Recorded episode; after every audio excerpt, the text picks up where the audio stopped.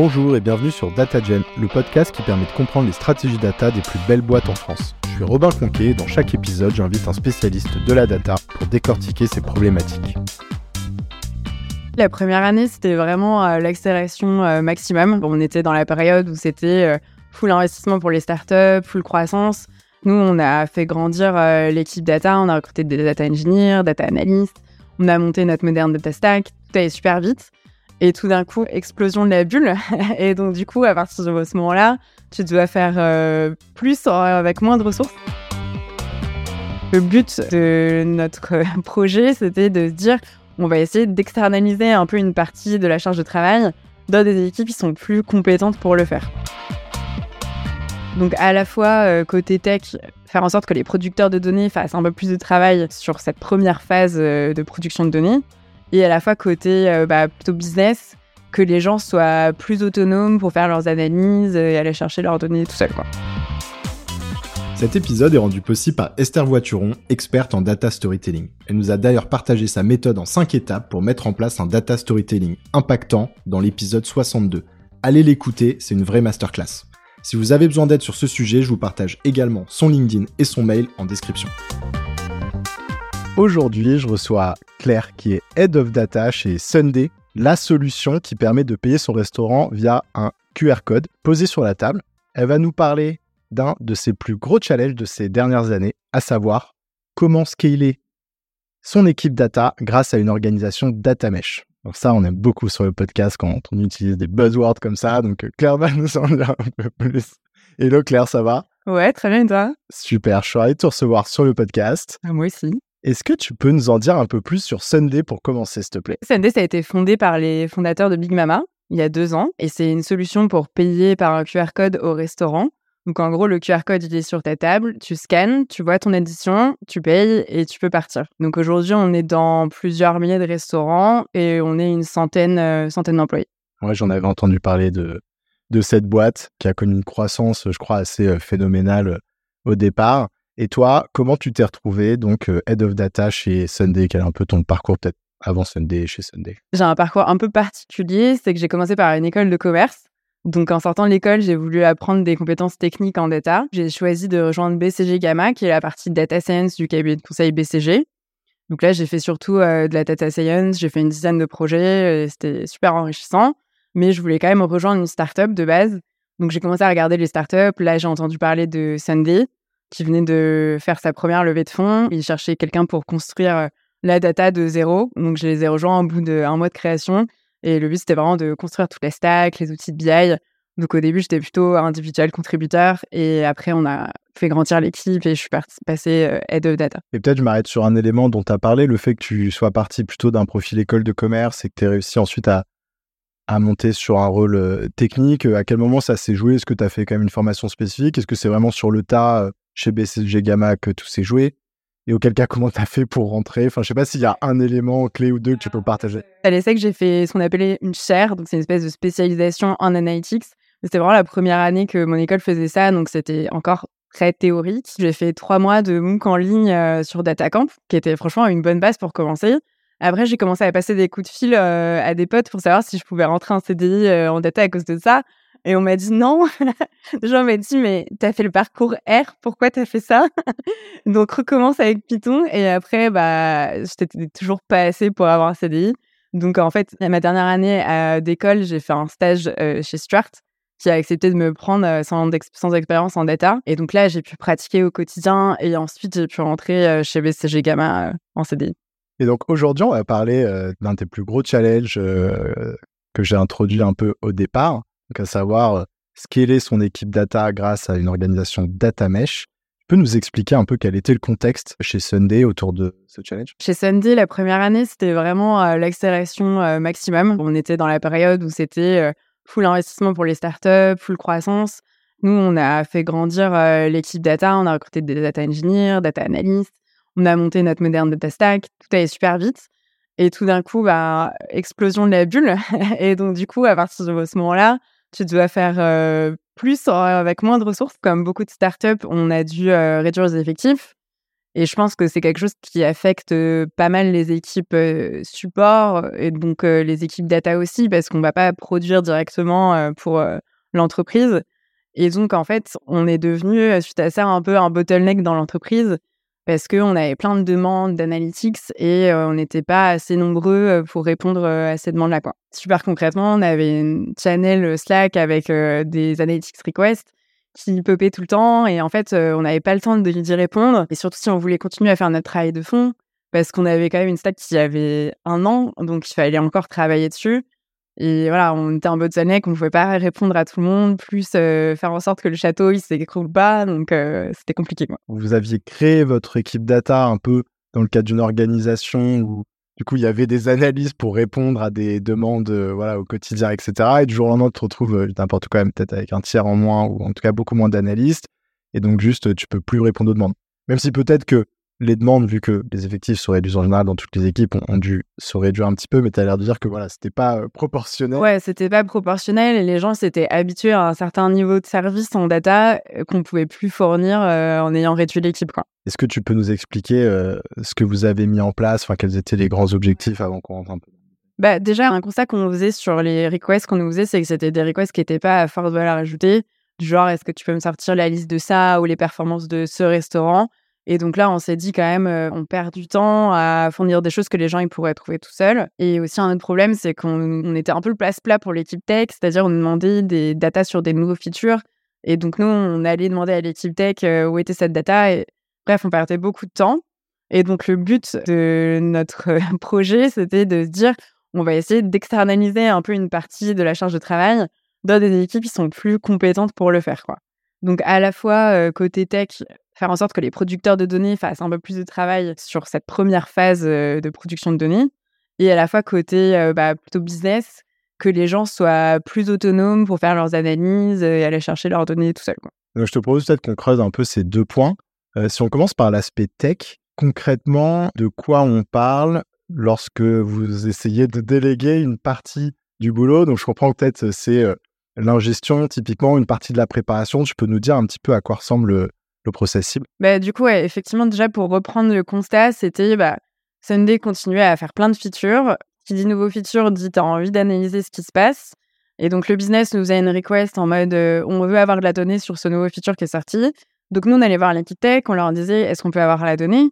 Et eux, en fait, euh, c'était pas forcément sur leur roadmap de nous fournir cette donnée, donc c'était pas trop priorisé, ça prenait du temps. Ensuite, ils nous dumpaient une donnée qu'on comprenait pas, donc on devait reposer des questions. Est-ce qu'il faut prendre tel champ, tel champ, on comprend pas euh, Ah, il n'y a pas la donnée avant telle date. Enfin, on était un peu perdus et donc ça prenait du temps et la donnée n'était pas fiable. Et alors que en fait, ces équipes tech, elles ont la connaissance de la, de la data et en plus, elles peuvent agir sur euh, le flux de production si un jour il y a un problème sur, sur la production. quoi. Donc en fait, ce qu'on voulait, c'était que eux, ils produisent vraiment la donnée jusqu'au bout et qu'ils se committent dessus, qu'ils se committent vraiment sur une qualité de données fournies. Bah, très concrètement, nous, on avait en place chez Sunday ce qu'on appelle une architecture médaillon, qui est divisée en bronze, silver et gold. Bon, c'est pour ta donnée très brute qui va sortir de tes outils d'ingestion. Silver, c'est ta donnée qui va être encore très granulaire, mais qui est sous contrat et qui va être stable dans le temps. Et Gold, ça va être plutôt tes données euh, user-friendly pour les équipes business qui vont être vraiment prêtes à l'emploi. Nous, pour l'instant, on s'occupait d'amener la donnée partout. Et juste, bah, l'équipe tech nous a amené de la donnée dans bronze, vraiment en mode juste, nous dumper la donnée quelque part. quoi. Et donc, nous, ce qu'on voulait faire, c'est qu'il nous apporte la donnée juste en silver. Ce qui fait que, bah, du coup, il nous a apporté de la donnée qui était sous contrat et qui devait être maintenue en termes de qualité de données, quoi. Ok, donc quand tu dis sous contrat, ça veut dire qu'effectivement, avant, dans le brief, c'était juste prenez-nous la donnée, envoyez-nous la, ensuite vous faisiez votre pop-up de votre côté. Alors que là, maintenant, c'est ok, vous allez jusqu'à Silver, donc c'est de la donnée qui est quand même préparée. C'est euh, il y a des transformations à faire euh, avant euh, de la mettre en Silver, et le schéma, il ressemble à ça. Ça doit être là tous les jours ou à telle fréquence. Enfin, c'est presque le concept maintenant qu'on voit émerger, dont tout le monde parle, de data contra Cosmere. j'ai l'impression d'avoir découvert ce concept il n'y a pas longtemps et maintenant, dans chaque épisode, il finit par popper. Mais ok, je vois très bien. Et à un niveau plus opérationnel, comment vous y êtes pris pour mettre ça en place? Que je suppose que, enfin voilà, tu vas pas voir l'équipe tech, toc toc, pour un moment, maintenant c'est vous qui gérez tout ce besoin. Non, en fait, la vérité, c'est que le CTO était quand même euh, au courant de ces problèmes de bottleneck côté data. Donc, c'est plutôt une initiative qui est venue de son côté pour résoudre ce problème de bottleneck.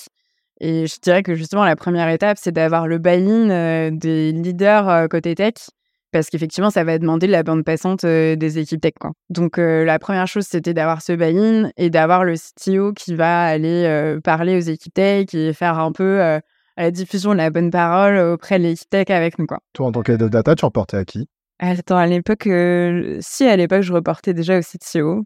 Ok, donc ça, ça a pu aussi peut-être faciliter le fait que finalement, c'était un peu dans son champ de responsabilité. T'as pas dû aller voir un autre C-level pour essayer de lui refiler le truc. Non, non, c'était dans son champ de responsabilité de faire en sorte que la data, ça fonctionne. On avait à la fois le CTO et le VP architecte qui étaient vachement axés sur ces sujets. Donc, on avait vraiment le buy-in euh, côté leadership. Après, bah, dans les séances où on a commencé à parler de ça, on a eu des développeurs qui disaient, mais en fait, c'est pas mon métier, euh, j'ai pas à faire ça. Et après, bah, on a eu deux, trois développeurs qui étaient en mode, ah, trop chouette, euh, des nouveaux outils, des nouvelles compétences, euh, j'adore la data en plus. Nous, il nous suffisait d'avoir euh, une ou deux personnes par domaine tech qui sachent utiliser les outils data et ça nous suffisait, quoi. Donc, il n'y avait pas besoin d'avoir toute l'organisation non plus qui nous suivait, mais au moins d'avoir un peu des power users euh, dans la tech, quoi. Et un peu comme dans tout process de changement, tu me diras, tu as toujours ceux qui sautent de joie. Et early adopters, voilà. ok, donc step 1, euh, voilà, aller convaincre l'équipe tech, euh, les onboarder un peu dans cette nouvelle vision, dans ce nouveau process. Et ensuite, comment ça se passait? Bah, Du coup, step 2, c'était de définir les conventions de la stack data et de la collaboration sur les outils data. Parce que concrètement, en fait, nous, on leur donnait accès à nos outils d'ingestion et de transformation donc Airbyte et DBT. Et sauf qu'en fait, euh, nous, à l'époque, on était une petite équipe, du coup, et on avait un peu des conventions euh, de bonne entente entre nous. On faisait beaucoup de state of the art pour être sûr de bien respecter les règles. Et en fait, il a fallu bah, codifier tout ce qui était juste de la bonne entente entre nous. Donc, écrire tout un Notion avec euh, les règles pour développer des modèles sur DBT, sur Airbyte, et à ce moment-là, on s'est rendu compte qu'en fait, on n'était pas forcément dans la même bonne entente, dans le sens où on avait chacun nos règles un peu en tête. Et du coup, il a fallu vraiment se mettre d'accord et, écrire les conventions qu'on avait en tête. Ah, c'est rigolo. Donc en fait, même si vous faisiez quand même DBT un peu by the book, un peu genre quand même, comme tu dis, state of the art, donc ça c'est ce qu'on dit quand on veut dire qu'on pousse vraiment le, le, sujet un peu au, maximum. Vous aviez pas pour autant déjà posé à plat toutes ces règles euh? Ouais, ça se faisait plutôt au fil des, des PR, mais en fait, je pense qu'il y a toujours des petits détails que tu vas laisser passer, du style, bon, est-ce qu'il fallait mettre un modèle intermédiaire là ou pas? Bah, Quand tu envoies la PR de quelqu'un, tu n'as pas envie de le faire remettre euh, le truc à l'ouvrage, donc tu fais passer. Mais en fait, quand tu te poses vraiment euh, pour mettre des règles dès le début, tu as envie de mettre des règles super clean. Et donc là, tu vas peut-être un peu plus débattre sur ce qu'il faut faire euh, en vision target. Quoi. Ouais, et puis surtout, tu dois les présenter à une autre équipe, donc tu dois être capable de les expliquer, tu dois faire front commun. Ok, peut-être j'en profite une seconde, mais on en a parlé beaucoup sur ce podcast. Je pense que tout le monde est familier avec DBT. J'en profite pour rappeler une seconde que DBT, c'est un outil qui commence à être massivement adopté par l'écosystème, euh, en tout cas startups qui appliquent, on est de plus en plus aussi euh, dans des grosses boîtes de ce que j'ai l'impression d'entendre, qui permet en fait de transformer la donnée qu'on a dans le warehouse, hein, donc euh, je sais pas d'un bucket à un autre, euh, mais via du SQL. Et donc c'est ça qui est assez révolutionnaire avec cet outil, c'est que du coup, bah, des profils de data analystes peuvent le faire, euh, alors qu'initialement ces transformations étaient un petit peu plutôt réservées aux data engineers. Et au-delà de ça, bon, il y a plein de fonctionnalités additionnelles qui permettent de documenter, de mettre des tests, etc. je rajoute que du coup, des profils dev aussi peuvent le faire parce qu'en général, la plupart des devs, ils savent faire du SQL très très bien. C'est clair. Bon, Python, en général, ils n'aiment pas trop, mais SQL, il n'y a aucun souci. Donc, euh, ça nous a servi aussi. Ouais, mais c'est vrai que souvent, du coup, cet outil, il fait du bruit parce que il permet à des profils moins tech de prendre à leur charge ces sujets-là. Et souvent, alors en c'est même pas une règle pure, mais les profils moins tech vont peut-être être un peu plus faciles à recruter, donc il y a peut-être moins de goulot d'étranglement sur eux. Mais dans votre contexte à vous, ça s'est fait différemment et c'est très bien. Exactement. ok, donc euh, je comprends bien. Donc là, vous avez dû poser à plat tout pour être capable bah, de bien onboarder sur euh, euh, les nouvelles tâches que l'équipe dev découvrait grâce à vous. et est-ce qu'ensuite, il y a eu d'autres étapes Après, le but, c'était vraiment d'itérer avec les équipes tech pour prendre leur feedback et améliorer la façon de faire sur la stack data. Parce qu'en fait, nous, on est une équipe assez junior côté data, j'imagine, souvent assez le cas dans les équipes data, VS les équipes de dev où tu as des gens qui sont beaucoup plus seniors. En l'occurrence, chez Sunday, on avait fait beaucoup le pari de recruter des gens expérimentés. Donc, on avait en face de nous des gens super expérimentés qui nous challengeaient beaucoup sur notre façon de faire, que c'était trop lent, que parfois il y avait des trucs qui étaient vraiment genre pour faire beau mais pas utiles. Tout leur discours, c'était de dire, bah nous, si on veut intégrer de la data, on veut que ça soit fait vite, quoi. On veut pas attendre qu'il y ait une paire qui soit validée, on veut pas faire quatre tables de staging intermédiaire pour rien. Et donc, on a dû beaucoup itérer avec eux pour simplifier un peu le process, faire un peu moins du state of the art DBT, mais faire du 80-20 DBT, quoi. Du efficace, c'est hyper intéressant. Ça, ça a dû être vachement enrichissant de confronter, d'ouvrir un peu ton capot et de dire, bah allez, regardez ce qu'on fait depuis, depuis un an ou deux et genre, dites-nous ce que vous en pensez. Donc, si on insiste deux secondes sur des éléments euh, auxquels tu as fait référence, donc tu as dit, il voulait pas faire de PR. Donc, pareil, j'explique les PR, c'est peer review. Donc, dans la data, c'est assez commun que lorsqu'une personne a fini genre une session de code pour une fonctionnalité, un modèle ou un bout de modèle ou peu importe, qu'il fasse relire son code par un pote de la data pour valider justement bah, qu'il n'y a pas d'erreur parce que c'est toujours facile d'avoir plusieurs cerveaux sur le coup. Et c'est ça aussi qui concourt d'ailleurs à l'harmonisation un peu des manières de coder, etc. etc. Et puis qui permet tous de, progresser parce que bah, on, progresse ensemble en, codant. Tu sais, je parle comme si j'avais codé toute ma life alors que je pipette à peine trois lignes de SQL. Et, euh, et du coup, ouais, tu peux juste par exemple nous illustrer euh, là le, un peu le, bah, le clash des manières de travailler. Euh, pourquoi ils voulaient pas faire de PR bah parce que eux, leur façon de travailler côté tech, ça a été de travailler sans PR, parce qu'ils ont deux choses que nous, on n'a pas, c'est que ils ont un environnement de test, ils ont même deux environnements de test, parce qu'ils ont Alpha pour faire leurs tests en tant que développeurs, ensuite staging pour que les product managers puissent tester le résultat de leur code, et ensuite ils passent en prod leur code. Donc ils ont toutes ces étapes de sécurité pour vérifier que ça fonctionne, et donc en fait, bah, ils n'ont pas besoin de faire de pull request parce que si ça fonctionne dans chaque étape, c'est bon, on met en prod quoi. Et le deuxième truc qu'ils font, c'est qu'ils font que du peer coding. Ça veut dire que en fait, il y a personne qui va coder dans un coin tout seul quelque chose et l'autre personne la relie ensuite. Ils sont toujours au minimum deux pour écrire un code. Donc ça fait en comme si tu faisais en live un peu une pull request quoi, une peer review. Et nous, en fait, à côté de ça, bah, on n'est pas assez nombreux pour faire du peer coding, sinon euh, plus personne ne bosse, quoi. Et puis, on n'a pas mis en place d'environnement. Euh, on, a un, on a un environnement de dev où on vérifie si ça fonctionne, mais c'est pas suffisant en fait euh, pour être sûr que ça va. Mmh. Non, là, c'était pas très clair. Ah, si, si, si, c'est super clair, c'est super clair parce qu'en fait, je me souviens du coup de, de, pas mal de projets que j'ai fait pour des grosses boîtes parce que dans les grosses boîtes, en revanche, ça, c'est des bonnes pratiques de software engineering qui sont effectivement respectées dans la data parce que bah, ils sont un peu plus, euh, je pense, euh, ils font plus attention à ces sujets de sécurité, de choses comme ça. Et donc effectivement, souvent dans la data, on va avoir plusieurs environnements. Et en fait, je vais pas tous les citer, mais si on prend, on deux euh, qui permettent d'illustrer le sujet, c'est un environnement de staging ou de test et un environnement de prod. Et souvent, en fait, ces deux environnements vont être à l'identique, c'est-à-dire qu'on va retrouver quasiment exactement les mêmes, les mêmes choses sur cet environnement en termes de code, qui fait que quand on est, on pousse son code sur l'environnement de staging et que ça fonctionne, et eh ben on part du principe que ça fonctionnera parfaitement en prod. Et en fait, le fait d'avoir ce fonctionnement-là, effectivement, bah, te permet de valider un peu tout seul, même si tu dis il y a quand même un peu du peer review en live, mais permet un peu de valider tout seul que ton code est bon et que ça va pas tout péter euh, sur la plateforme.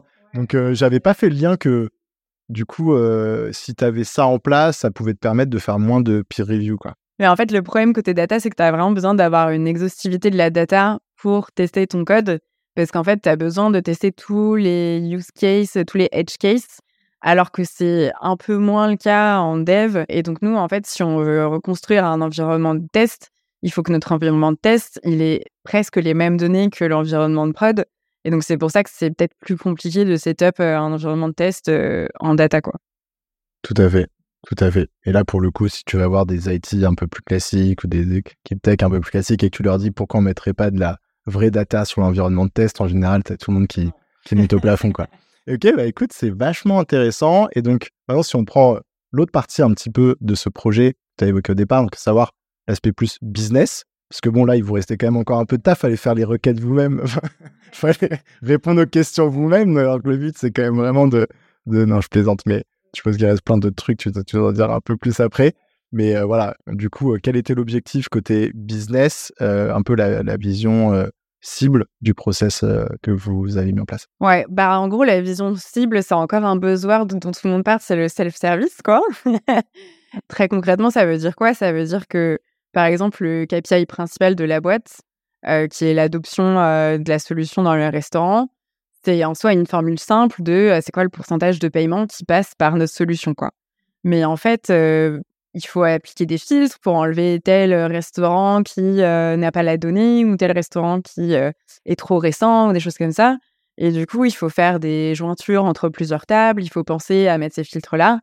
Et si tu le fais pas, bah, tu vas pas avoir le même chiffre que ton pote à côté de toi. Quoi. Donc, on était dans une situation où c'était pas forcément compliqué de le faire, de calculer KPI, mais c'était compliqué de bien le faire en fait. Et du coup, il y avait plein de chiffres différents par-ci par-là sur le même chiffre. Et il n'y avait pas une gouvernance autour du KPI. Enfin, c'était compliqué pour les users business de faire sans nous, en fait. Du coup, on s'est dit, l'idéal, c'est quoi? C'est que tu une table qui s'appelle adoption et tu as une métrique dessus et on te clique, tu as le chiffre et tu as le même chiffre que la personne qui va le faire à côté de toi, quoi qu'il arrive, quoi.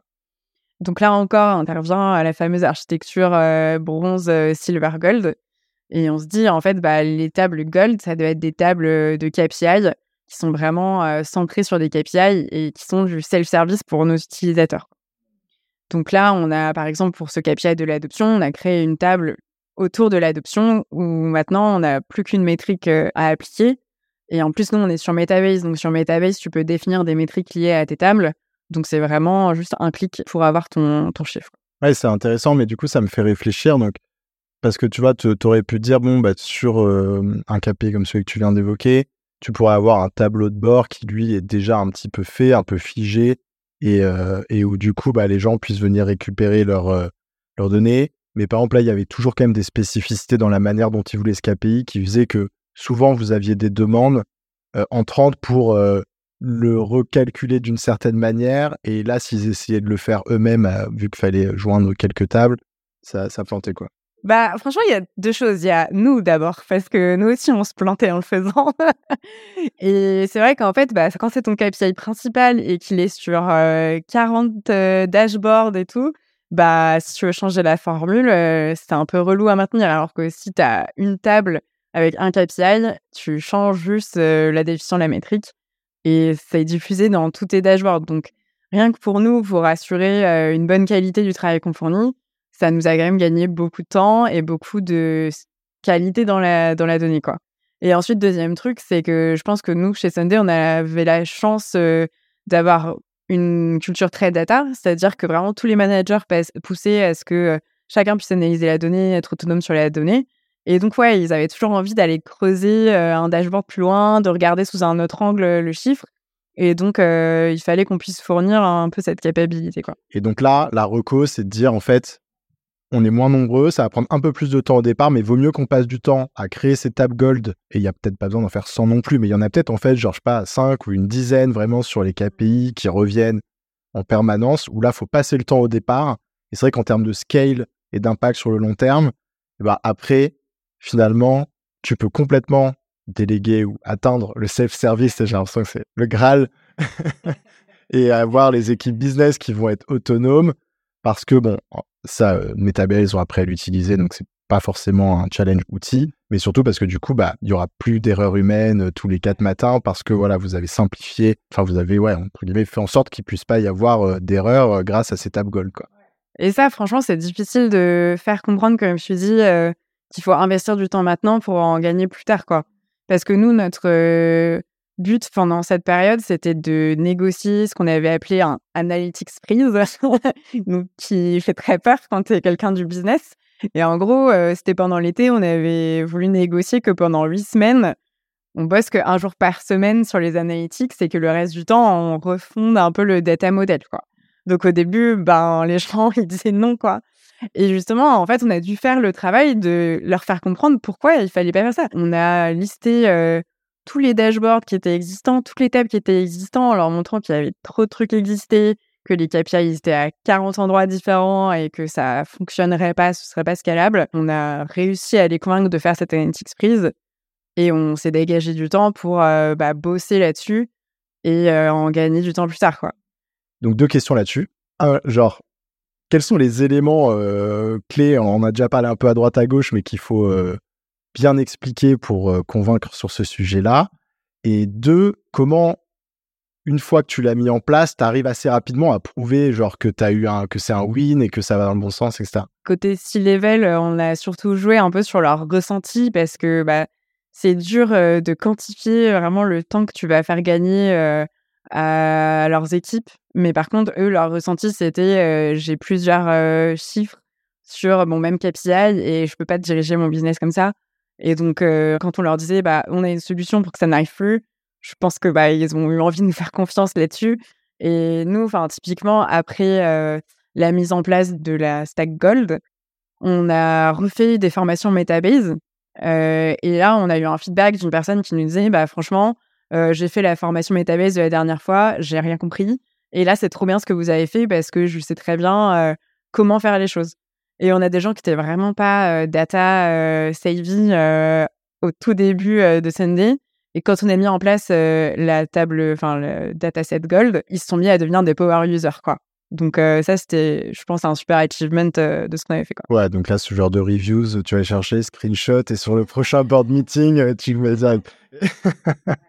Pour que je comprenne bien, parce que je suis pas un expert du data mesh. Et après, c'est pas une question piège, hein, parce que je sais qu'il y a plein de manières d'interpréter le data mesh et qu'il faut pas forcément l'implémenter by the book. Est-ce que tu peux nous expliquer un petit peu justement le concept et comment justement il se relie à ces deux initiatives que vous avez mises en place? Mais je pense qu'il y a effectivement plusieurs définitions du data mesh. Moi, ce que je retiens, c'est que c'est une décentralisation de l'ownership de la data. Et le but, en fait, c'est que chaque data soit rattachée à quelqu'un qui est vraiment un ownership sur cette donnée. Quoi. Donc nous, chez Sunday, on avait déjà quatre domaines tech. Et donc, toute la donnée, elle a été rattachée à un de ces domaines-là pour que chaque domaine tech ait un ownership sur la data. Quoi. Et donc, du coup, c'était plus juste l'équipe data qui avait l'ownership sur toutes les données. Et ça, c'est quelque chose qui est très compliqué à faire comprendre aux équipes business qu'en fait, c'est pas l'équipe data qui est responsable de la qualité de la donnée, c'est les gens qui peut-être produisent cette donnée. Et donc, c'est ce qu'on a essayé de mettre en place. Et au final, euh, dans nos structures, bah, les équipes business, parfois, allaient directement voir l'honneur de la data, qui était du coup côté tech, ne passait même plus euh, par nous. Quoi. Quelles sont les prochaines étapes pour l'équipe data de Sunday? Et notamment, maintenant, quel est votre gros focus? Enfin, un peu comment se divise le temps de l'équipe data? Maintenant que vous avez réussi un petit peu justement euh, à mettre en place ce data mesh. Bah maintenant on fait plus rien du coup. non, du coup bah nous on se concentre en fait pour donner les outils qui sont nécessaires à ce mode de fonctionnement. Donc on fait un peu beaucoup de travail autour de la data gouvernance, de euh, faire en sorte que la donnée qu'il nous a envoyée est quand même de bonne qualité et que ça suit bien les règles qu'on s'est fixées. D'être sûr que chaque data trouve un honneur euh, clair. Et après, bah, du coup, côté analytics, on a un petit peu monté en termes de valeur ajoutée, ce qui est aussi une super conséquence positive de cet organe-là, c'est qu'on a plus le temps de nous focus sur des trucs qui ont plus de valeur ajoutée. Donc, par exemple, quand on a un quarter, l'objectif, c'est justement d'améliorer l'adoption, on va pouvoir passer des semaines à faire des analyses sur les différents drivers, qu'est-ce qu'on peut améliorer, des choses comme ça. Quoi. Donc, vraiment aller plus en profondeur dans les analyses. Excellent. Écoute, Claire, on arrive sur les dernières questions. Est-ce que tu as une recommandation de contenu à partager à nos éditeurs C'est pas un contenu de data, mais c'est un bouquin qui me suit depuis euh, bah, pas mal d'années qui s'appelle Activez vos talents. Et donc, c'est un bouquin un peu de développement personnel qui permet de faire un peu un, bilan sur euh, les compétences que tu as acquis, que tu as envie d'acquérir et de prendre un peu de recul sur euh, ce que tu fais, là où tu en es et tes next steps. Qu'est-ce que tu aimes dans la data? Alors, bah moi, ce que j'aime surtout dans la data, enfin, le premier sentiment qui m'a donné envie euh, d'aller en data, c'était le côté euh, crack the case, quoi. Euh, donc, ce côté de résoudre un problème. Donc, on donne un problème, on donne une boîte avec plein de trucs infâmes à l'intérieur et tu dois, genre, trouver ce qui se passe et ensuite en faire un rendu sympa pour expliquer ce qui se passe, quoi. Et donc, à la fois, cette phase de recherche et cette phase de restitution, un peu de satisfaction, d'aligner un peu tous les points pour que la vision soit cristal pour la personne en face bah, je trouve que ces deux phases-là sont super intéressantes. Qu'est-ce qui t'a le plus fait progresser? Euh, bah, Moi, je pense qu'à chaque fois, c'est d'avoir choisi des environnements qui sont stimulants et qui sont super exigeants. Donc, que ce soit en conseil ou en startup, en fait, on attend beaucoup de toi, les gens autour de toi attendent beaucoup d'eux-mêmes. Donc, en fait, tu dois toujours être au niveau. Dès que tu as appris un truc, il faut apprendre un autre truc. Et donc, tu es toujours en train de progresser. Et du coup, c'est super euh, enrichissant. et enfin, quel est le meilleur conseil qu'on t'ait donné? C'est de bah, justement de d'abord savoir qu'est-ce que tu as envie d'apprendre et sur quoi tu as envie de progresser avant de choisir euh, ton job, euh, la boîte où tu veux aller. Ok, pour ça, il faut lire le bouquin que tu recommandes, que je mettrai bien entendu en description. Et peut-être pour conclure, donc euh, on peut le dire en exclu, tu quittes Sunday. Est-ce que tu veux nous dire un petit peu ce que tu comptes faire après? Ouais, bah mon but de quitter Sunday, en fait, c'est de monter ma propre startup. Donc là, pour l'instant, je suis encore en phase de discovery et du coup, je fais du freelance en tant que head of data sur le côté. Donc plein de nouveaux projets à venir. À bon entendeur. Écoute, Claire, merci beaucoup d'être venu nous raconter euh, cette histoire et nous partager tous ces tips sur le podcast. Et puis, je te dis à bientôt. Ouais, à bientôt. Merci d'avoir écouté cet épisode. Avant de conclure, j'ai un petit service à vous demander. Si ce n'est pas déjà fait, est-ce que vous pourriez mettre 5 étoiles et un petit commentaire sur Apple Podcast? C'est ce qui m'aide le plus à faire connaître DataGen et donc à attirer des invités exceptionnels. Merci et à bientôt